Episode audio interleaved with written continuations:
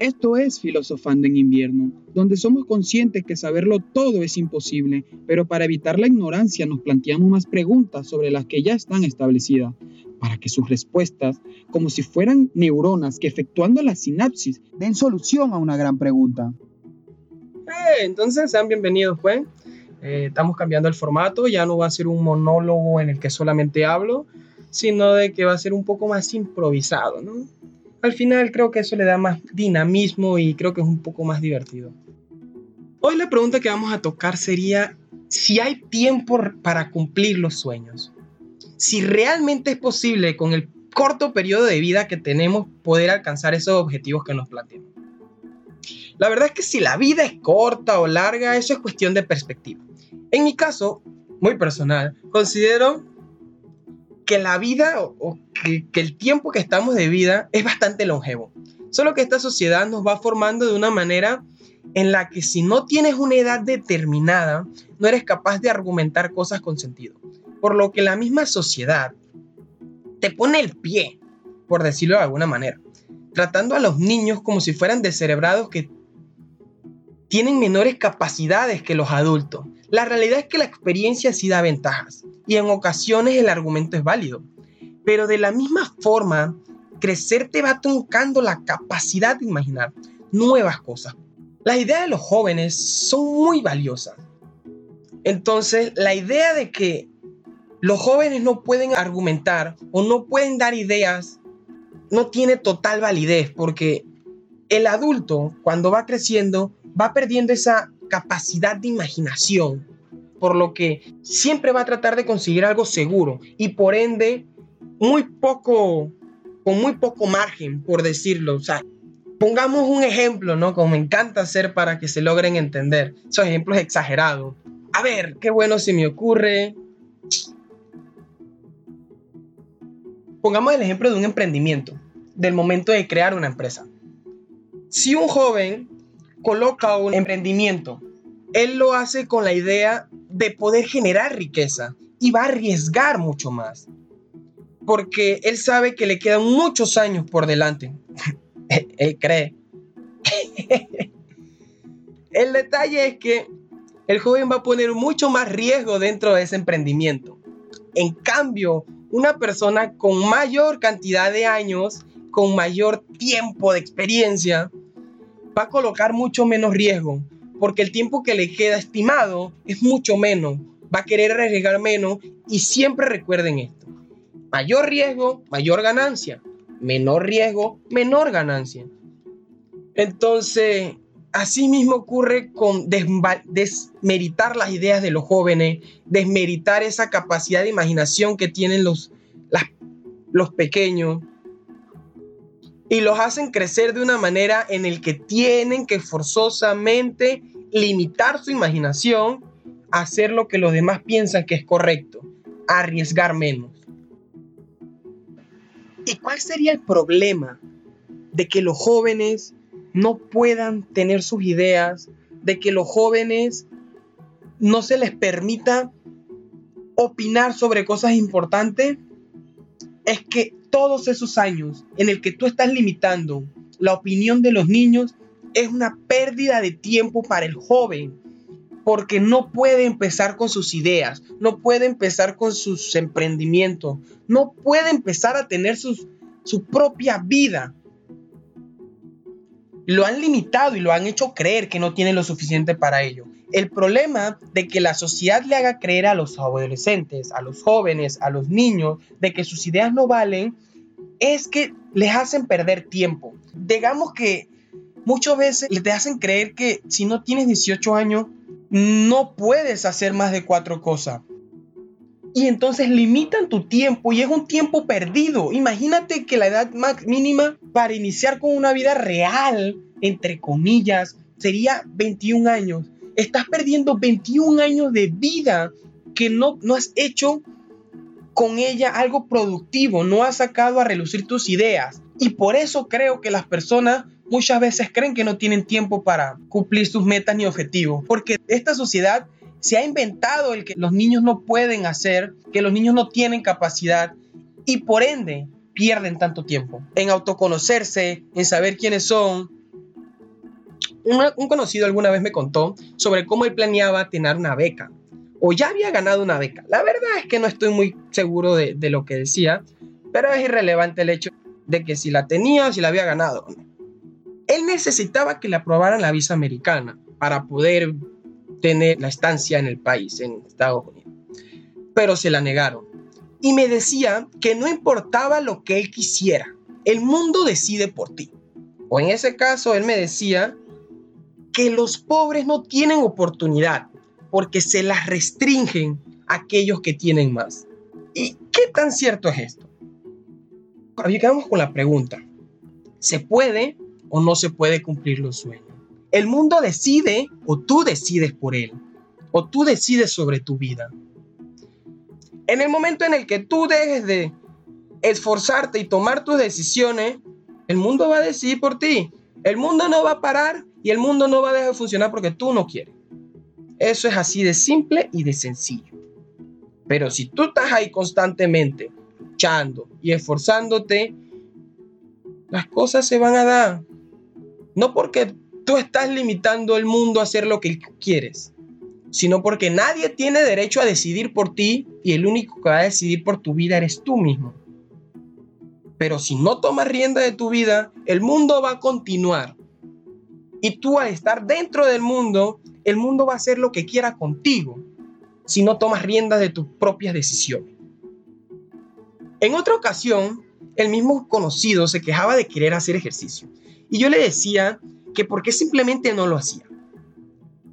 Él me responde que no tenía tiempo y allí quedamos un rato discutiendo sobre cómo él decía que no tenía tiempo y yo por mi parte diciéndole que sí lo tenía. Porque sí lo tenía, sí tenía tiempo. Y ya para finalizar, él dice que, yo no le entendía porque mi edad era corta, porque era pequeño, para entender la vida adulta. Y hasta el sol de hoy sigo sin entenderlo, o sea, de verdad que no. ¿Cómo se tiene tiempo para tantas cosas estúpidas y que podrías no hacerla, pero no para las que se supone que quieres hacer? Y nos traerán un beneficio en esta vida. En esta vida hay tiempo para todo tiempo para tantas cosas. Solo que dependerá de tus prioridades. ¿Quieres iniciar un proyecto nuevo? ¿Quieres bajar de peso? No sé, ¿quieres aumentar tu promedio en la universidad? Pero tú dices que no tienes tiempo cuando sabes que es una mentira. Todo el tiempo que desperdiciamos en redes sociales, y solo te voy a hablar de redes sociales, solo con ese tiempo te alcanza para cumplir tus metas.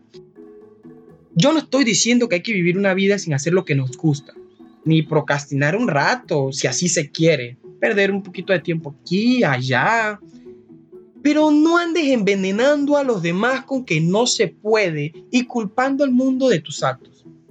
La gente tiene la mala maña, las personas, el ser humano tiene la mala maña de cuando no puede lograr algo, tampoco quiere permitir que sus personas cercanas lo logren y envenenan la mente de los demás haciéndoles creer que tampoco pueden, porque eso les genera satisfacción.